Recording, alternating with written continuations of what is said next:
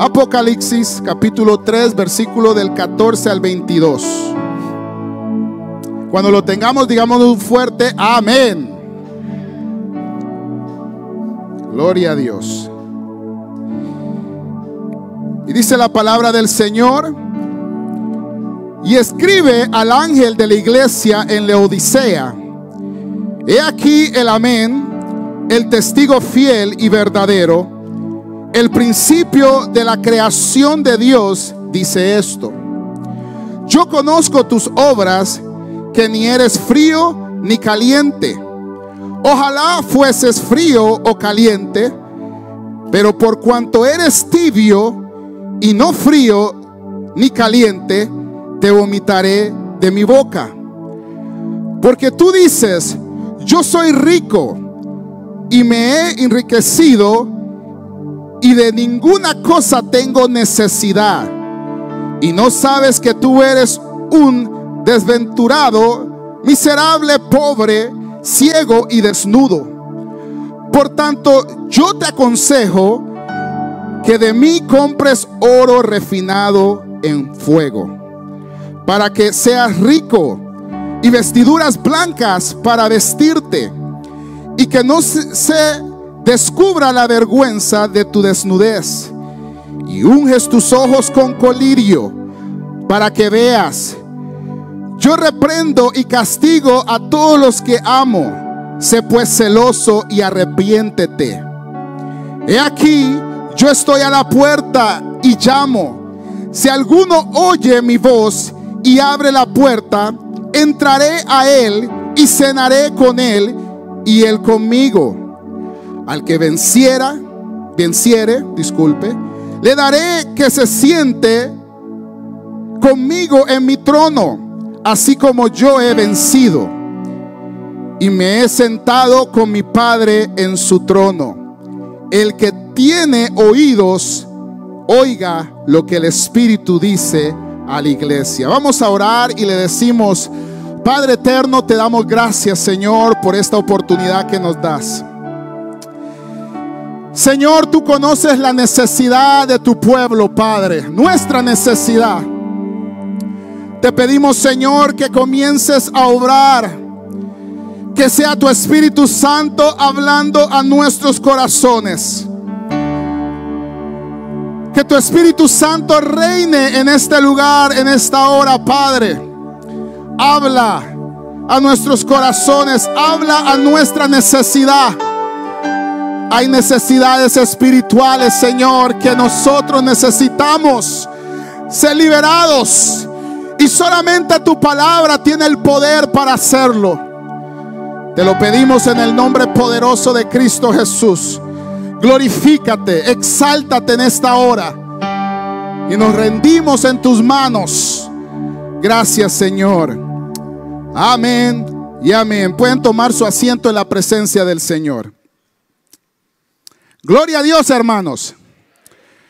Con la ayuda del Señor y del Espíritu Santo queremos hablar, hermanos, de un tema muy importante. Un tema que si nosotros leemos la palabra de Dios, lo vemos en toda la Biblia.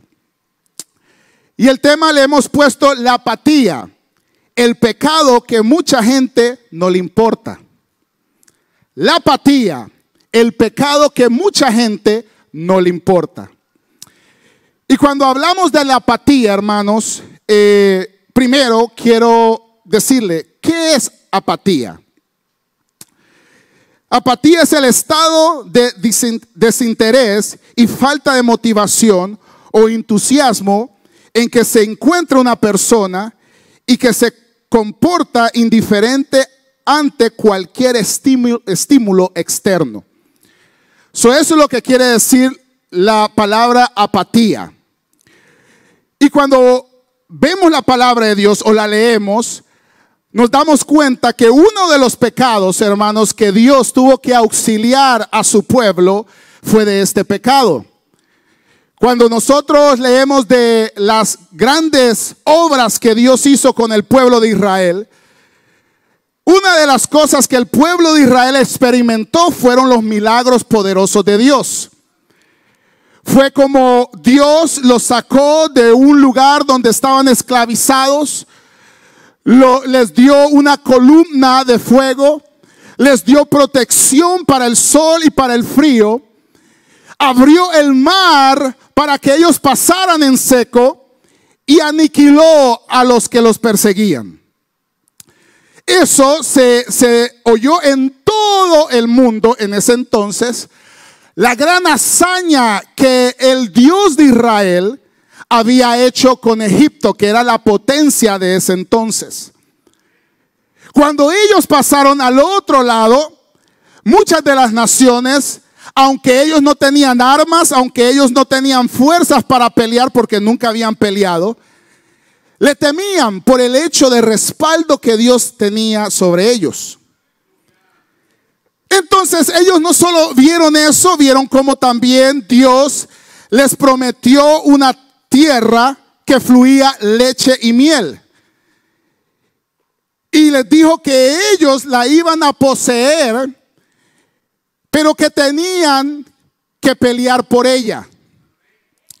El primer, la primera batalla fue en Jericó, donde Dios vuelve otra vez a manifestar su gloria.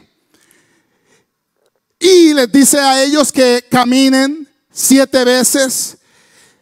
Y cuando ellos caminaron la última vez, ellos comenzaron a cantar, a gritar con júbilo. Y los muros que nunca habían sido derrumbados fueron derrumbados. Gloria a Dios. Entonces ellos pudieron de entrar, ellos pudieron de entrar, pudieron conquistar esa tierra. Y nuevamente Dios se glorificó. Pero una de las cosas que siempre Dios se enfrenta con su pueblo es la apatía hacia la ley o los preceptos que Él pone. La apatía de la indiferencia hacia lo que Dios quiere que el pueblo de Él ejecute aquí en la tierra. Dios los libró de esas hazañas, pero siempre el pueblo de, Israel se desviaba y muchas de las veces se desviaba porque ellos comenzaban a tener esa indiferencia hacia la ley de Dios. Entonces cuando Dios les decía a ellos que ellos no tenían que tener ídolos, el pueblo miraba a las otras naciones que ya Dios las había conquistado para ellos, ellos miraban y decían, no, pero nosotros queremos ser como esas naciones. Y en lo oculto comenzaban a adorar dioses, en lo oculto comenzaban a tener actos de idolatría. En el libro de Josué se muestra de una manera como Dios manifiesta el error que cometió Israel. Y es que cuando nosotros leemos la Biblia, hermanos, nosotros comenzamos a, ver las naciones de los amorreos, de todas esas naciones que estaban alrededor de Israel. Y uno dice, qué nombres tan raros que tenían estas naciones. Pero lo que no nos damos cuenta que todas esas naciones representan el pecado. Muchas de esas naciones, sus ídolos, era un, digamos, algo inmoral. Eh, la cultura practicaban inmoralmente el pecado. La cultura tenía ideas muy aparte de Dios. Entonces, cuando Dios le decía al pueblo de Israel que cuando llegaran a poseer ese lugar tenían que exterminar a todo el pueblo, era porque Dios no quería que la masa se leudara. Entonces Dios no quería que ninguna persona viviera porque iba a poder influenciar sobre alguien. Y cuando alguien comienza a influenciar, porque es que mire, las cosas buenas nos cuestan aprenderlas. Ah, pero las cosas malas, hermanos. Le voy a dar un ejemplo, las malas palabras. ¿Usted, ¿Usted sabe hablar ruso? Sí. Y le dicen, dígame una palabra, no solamente las malas palabras. Así somos. Pues éramos algunos. Pero las cosas malas las aprendemos rápidamente. Entonces Dios eso lo sabe. Entonces Dios quería que ellos no preservaran a nadie. Pero ¿qué es lo que sucedía? Que el pueblo de Israel, debes de hacer la voluntad de Dios y exterminar todas las tribus, todas las naciones, no lo hacían. Y muchas de estas naciones se quedaron en esa tierra. Y es ahí donde el pueblo de Israel comienza a crecer y comienza a tener relaciones con estas naciones. Comienzan a ver que estas naciones aparentemente tenían este, ciertos lujos, tenían cierta, cierto estilo de vida que ellos anhelaban. Y miraban que la ley de Dios era aburrida. Y miraban que aquellos se gozaban, aquellos estaban bien contentos porque hacían esto y, aquel se, se va con otra y mire y nada le pasa. Y nosotros aquí cumpliendo una ley. Pero era porque Dios lo que quería hacer, óigame bien esto, Dios lo que quería hacer o lo que quiere es apartar un pueblo que sea una nación santa, una nación que pueda representarlo aquí en la tierra. Miren lo que dice Eclesiastes, Eclesiastes 10.1. Así como las moscas muertas apestan todo un frasco de perfume, una pizca de necedad arruina gran sabiduría y honor. Entonces, el llegar, hermanos, nosotros a pensar que la ley de Dios llega a ser tan aburrida, llegar nosotros a tener una apatía hacia la ley de Dios, comenzamos nosotros a permitir ciertas ideas, ciertas influencias que hacen heder el perfume que el Señor ha puesto en nosotros.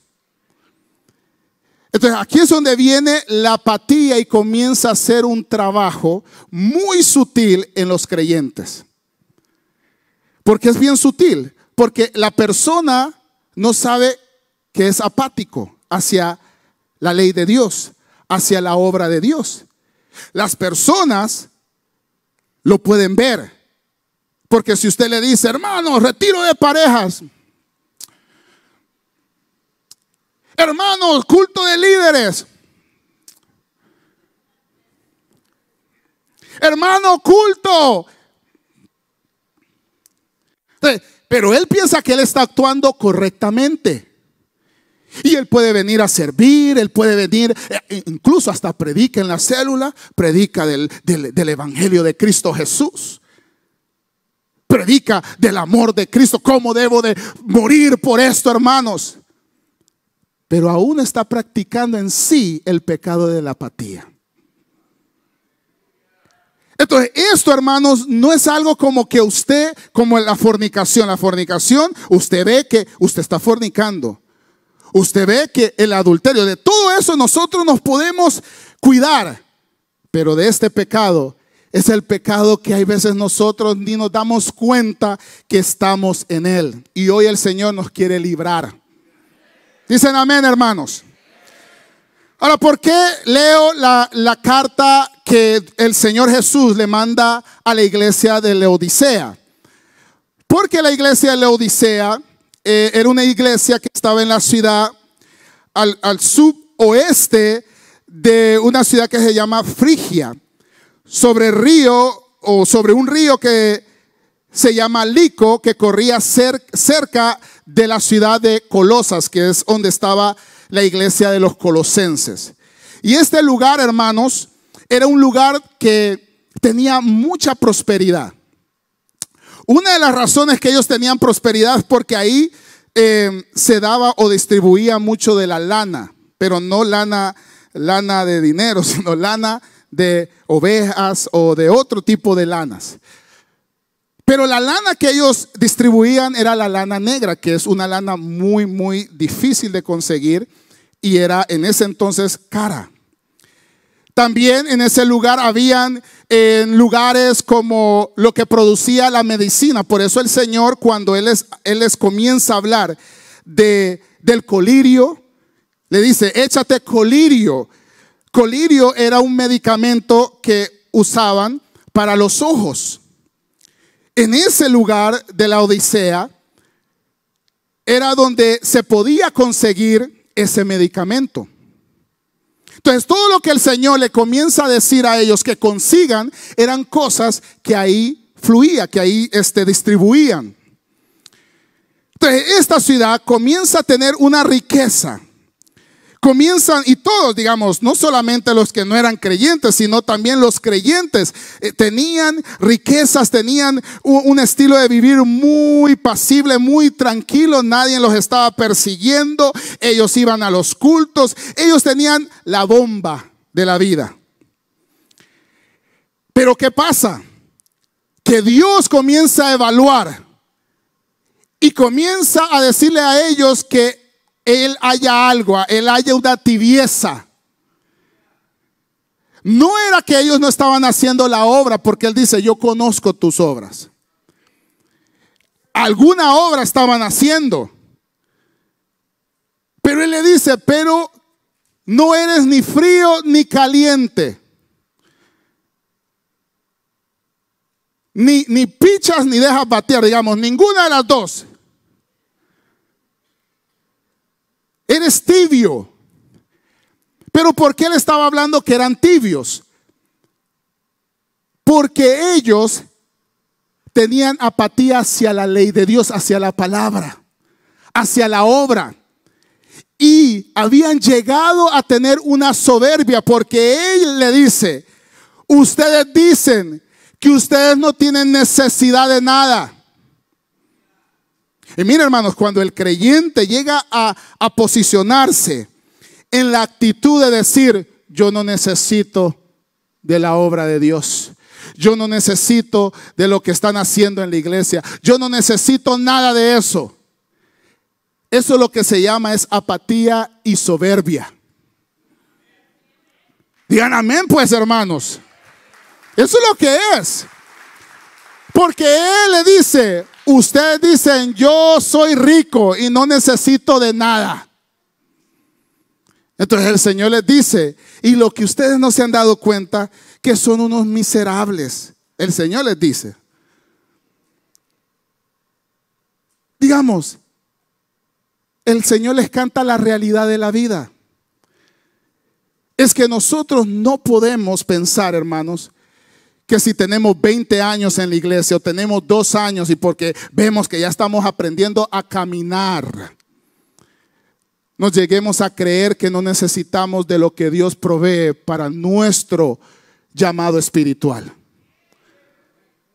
No podemos nosotros decir, no, es que yo no necesito de eso porque yo estoy bien. Ahora está bien. Pero usted no sabe en dos semanas, en tres semanas, qué es lo que puede suceder. Usted no sabe qué lío se va a meter o, va a estar que va a necesitar del consejo de Dios, que va a necesitar de aquello que Dios anticipadamente le está proveyendo.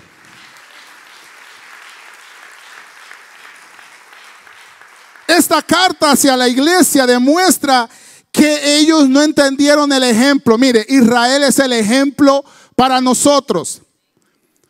Si usted quiere saber qué es lo que usted no tiene que hacer, lea la Biblia y vea cómo Israel vivía. Y usted se da cuenta cómo es que ellos, cada vez que Dios los salvaba, pasaba un tiempo y después se volvían a meter en el mismo hueco. Eso no es lo que quiere Dios para nosotros. Por eso bendito sea su nombre, nos proveyó de su Espíritu Santo para que nosotros podamos tener el poder y la fuerza de poder vencer el pecado.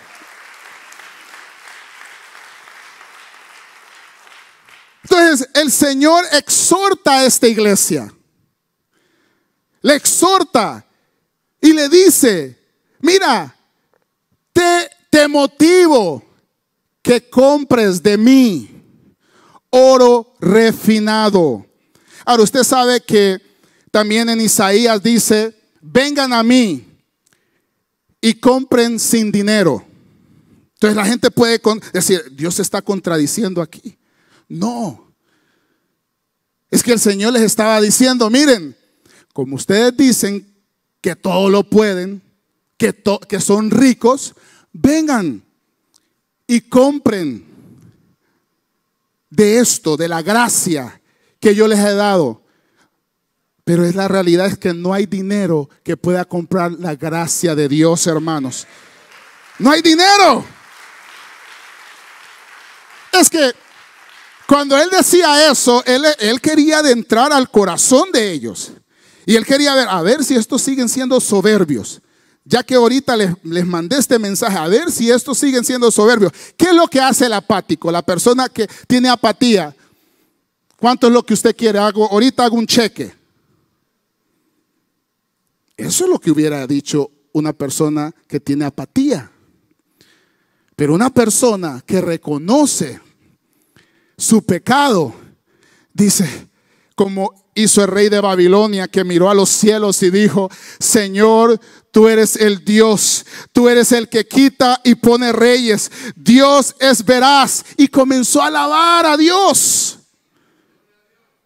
Pero eso es lo que hace una persona que ha sido confrontada y que recibe el mensaje del Señor.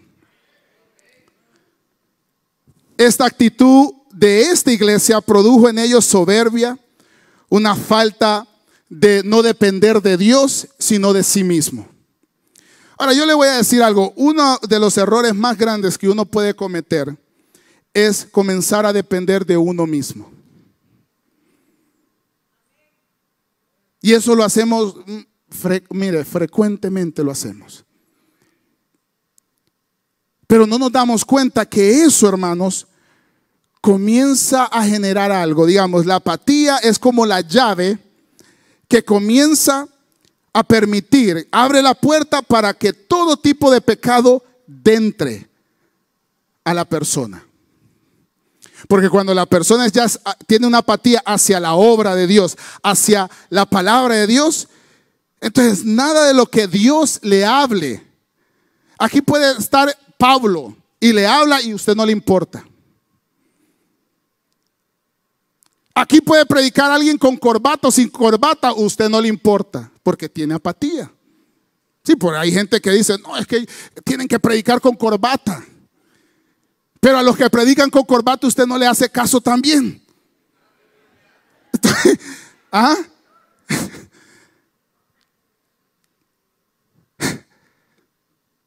Pero la cosa es, hermanos, que uno, el que, el que está conectado, el que tiene un celo, por eso él le dice, ten celo y arrepiéntete.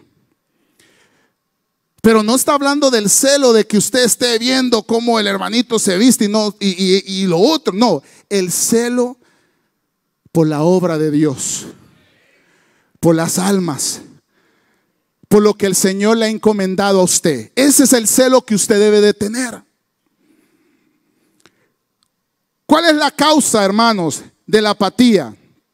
Que causa que cristianos lleguen a ser apáticos, sin sentimientos, sin emociones, indiferentes y fríos. Ahora, yo quiero también decir que esto no le estoy diciendo que usted esté saltando todo el tiempo, hermano, mire, porque hay gente que tiene mucha emoción. Te parecen este pólvora. No es eso, hermanos. Porque vamos a tener dificultades, vamos a tener luchas donde nos vamos a sentir un poco desganados. Pero la fe nunca es vencida. Porque la fe no ha sido otorgada por un hombre, sino por el Señor.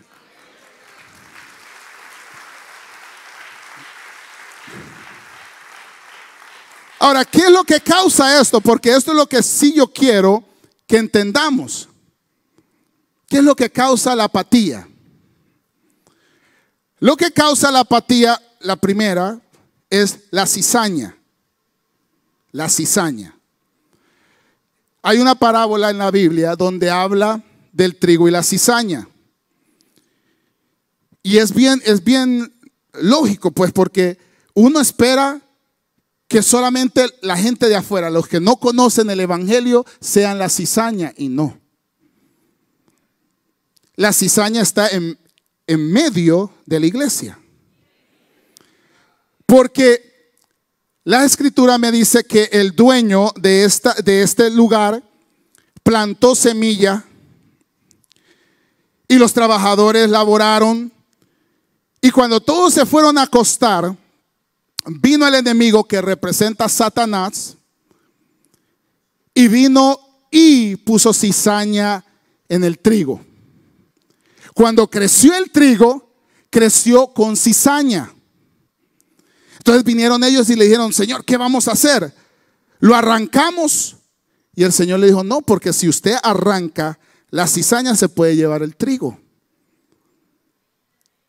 Entonces, ¿qué es cizaña? Cizaña puede ser lo que nosotros le podemos llamar falsa doctrina. Hoy con esto de YouTube y la pandemia, la gente comenzó a ver a todo tipo de predicador, hermanos. Todo tipo que se ponía en una, en, un, en una cámara, usted ya, le da, usted ya le daba el like que era pastor. Y usted no sabe en qué relajo de vida tienen. Pero como no conocen su vida y usted no conoce la vida de ellos, por eso a usted le gusta. Pero cuando aquí se le da un consejo, usted voltea la cara.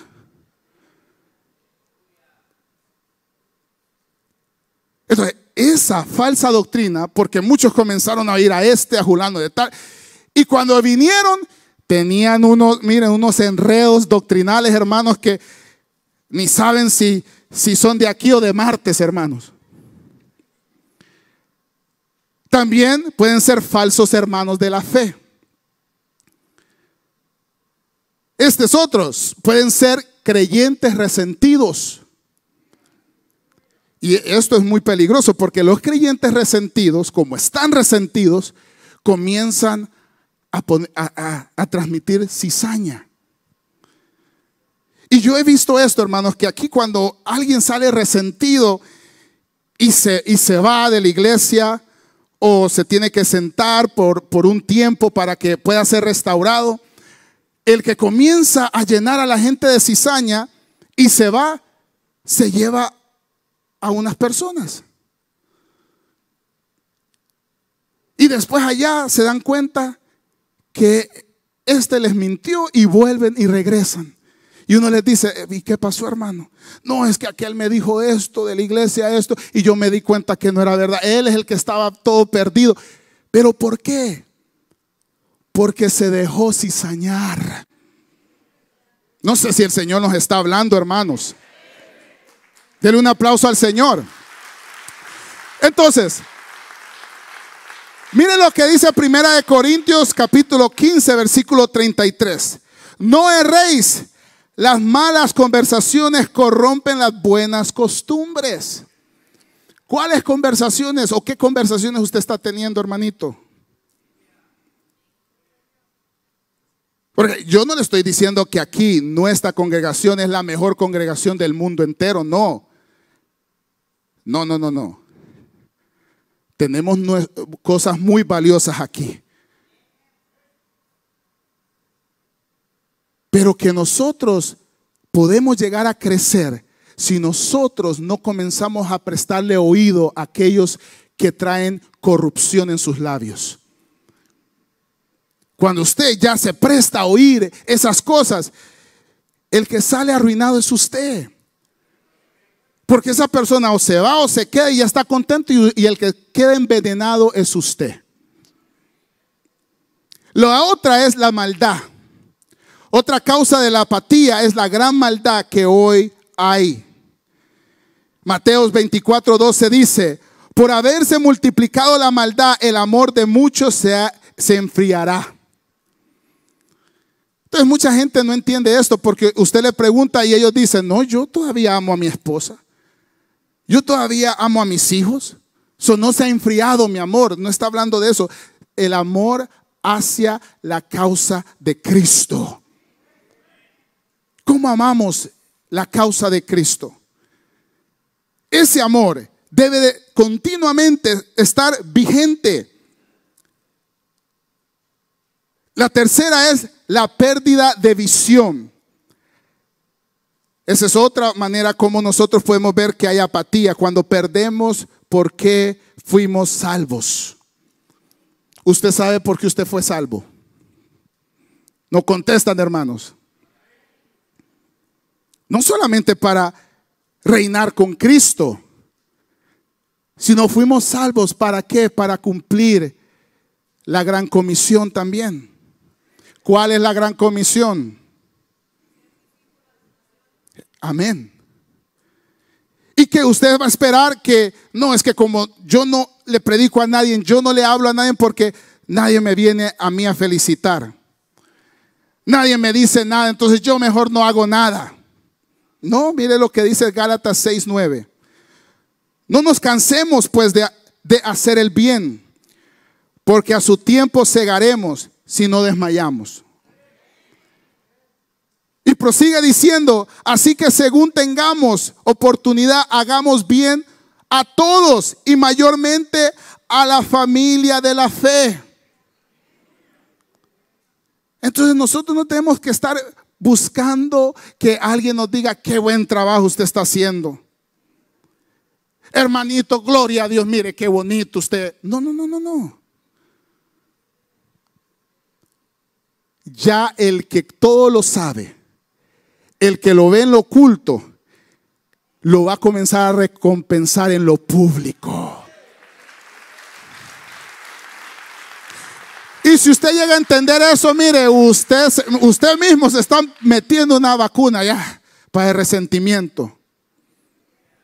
Y no se resiente.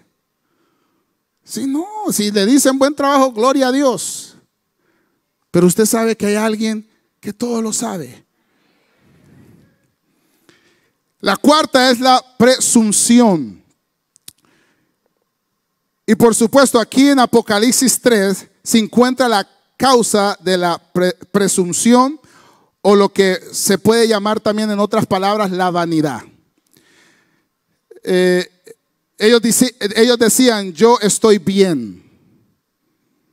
Es cuando un creyente, usted le dice, hermanos, vamos al ayuno el sábado. No, yo estoy bien. Aleluya. Hermanos, vamos a evangelizar. No, yo estoy bien. Hermano, vamos a predicar el... No, yo estoy bien. No tengo tiempo.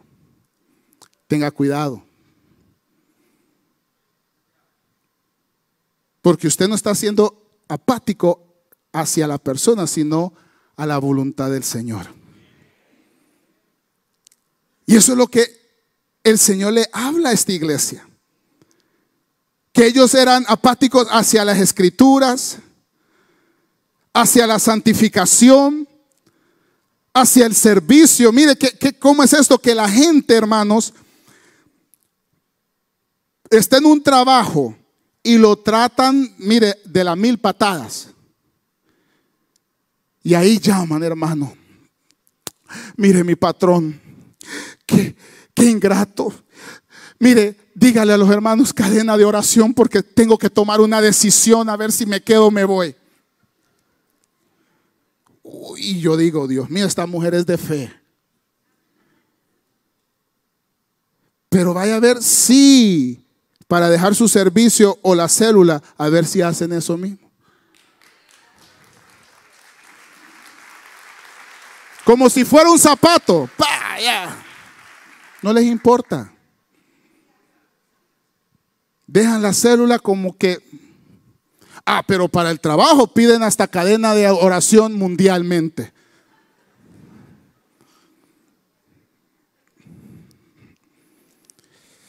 Ay, Dios mío. Se me terminó el tiempo, hermano. Entonces, lo último, hermanos, es hacia ganar almas. Podemos ser apáticos. Ahora, mire, esto, hermano, el Señor se lo decía a esta iglesia no porque el Señor le quería restregar esto en la cara o restregarnos esto en la cara, sino lo que Él quería es que nosotros dejáramos de vivir una vida de fantasía. Porque al final los que nos estamos engañando somos nosotros. Porque como él dijo, muy pronto no sea que tu vergüenza o tu desnudez se descubra.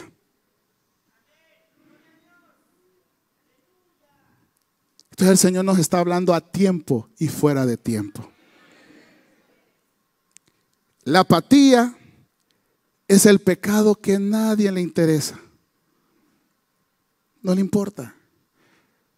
Pero es el que hizo que el pueblo de Israel retrocediera y, y no pudiera ver las grandes victorias que Dios le quería dar a ellos. Vamos a cerrar los ojos, hermanos.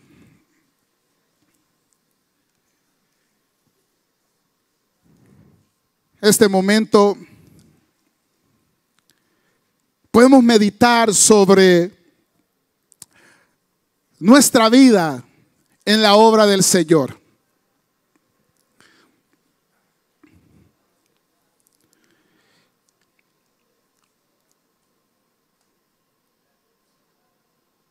La palabra del Señor dice que Dios conoce todas las cosas. Todas las cosas. Esta iglesia pensaba que ellos tenían al mundo entero engañados. Pero Dios nunca va a querer que su pueblo viva de una mentira. Que si es verdad, el Señor va a exponer nuestra desnudez, pero no para avergonzarnos, sino para que nosotros recapacitemos y nos arrepintamos y vivamos para Él fielmente. Yo quisiera hacer un llamado en esta hora. Si hay alguien en medio de nosotros que quisiera entregar su vida al Señor. Quizás ha sido indiferente hacia el Evangelio de Cristo Jesús. Quizás te has burlado del Evangelio, de la palabra de Dios. Pero hoy te diste cuenta de tu realidad. y hoy quieres proceder al arrepentimiento. Hoy el Señor te abre sus brazos para que puedas rendirte a Él. Si hay alguien que quiere entregarse a Cristo Jesús en este momento, levanta tu mano, yo quisiera orar por tu vida. Hay alguien, gloria a Dios, hay alguien allá, gloria a Dios, hay alguien más que quisiera levantar, ven, yo quiero orar por ti. Si hay alguien que quiere entregarse gloria a Dios. Gloria, ven, yo quiero orar por usted. Si hay alguien que quiere entregarse al Señor, puede venir. Puede venir y vamos a orar por su vida. Hoy es el momento donde usted puede entregar su vida. Usted le puede decir, Señor, tuve esta indiferencia hacia tu palabra hacia tu consejo. Y esa fue la razón por eso yo tropecé. Pero aquí estoy, Señor, reconociendo el consejo que me diste. Puedes venir, gloria a Dios. ¿Hay alguien más ahí? ¿Alguien más que quiere entregarse al Señor? Puede venir. Y yo quisiera orar por usted. También quisiera hacer esta invitación si usted quisiera reconciliarse hay muchas personas que han abandonado. Hay muchas personas que han hecho caso a la cizaña y que se han desviado. Hoy el Señor te habló. Si el Señor te habló, levanta tu mano si te quieres reconciliar. Hay alguien que, que, se quiere reconciliar, puede levantar su mano en este momento y queremos orar por su vida. El Señor conoce la situación. Conoce que fue la apatía hacia la palabra, hacia el consejo que te hizo retroceder. Pero hoy el Señor ha mandado una palabra para ti. Ven a los pies del Señor. Si quieres entregarte o reconciliarte con Cristo, puedes levantar tu mano en esta hora y queremos orar por tu vida. Voy a hacer este último llamado si hay alguien que quiere entregarse o reconciliarse con el Señor. Este es el momento preciso. Si no lo hay, solamente estas dos personas, vamos a ponernos en pie y vamos a orar por ellos. Y le decimos, Padre, te damos gracias, Señor, por la vida de estas dos personas que reconocen que tú les has hablado el día de hoy. Gracias te damos por ellos, Señor. Bendíceles, Señor. Derrama de tu bendición sobre ellos. Y glorifícate, Padre. Perdónale sus pecados. En el nombre de Cristo Jesús.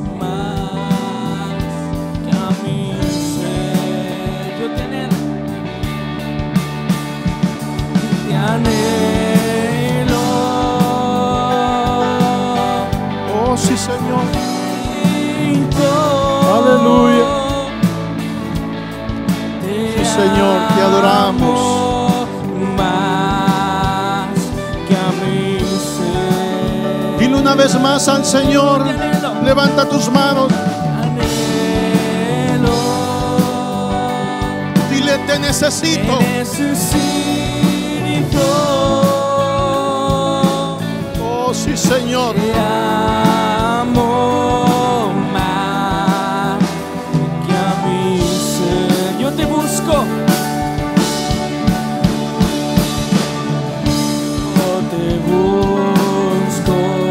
Señor.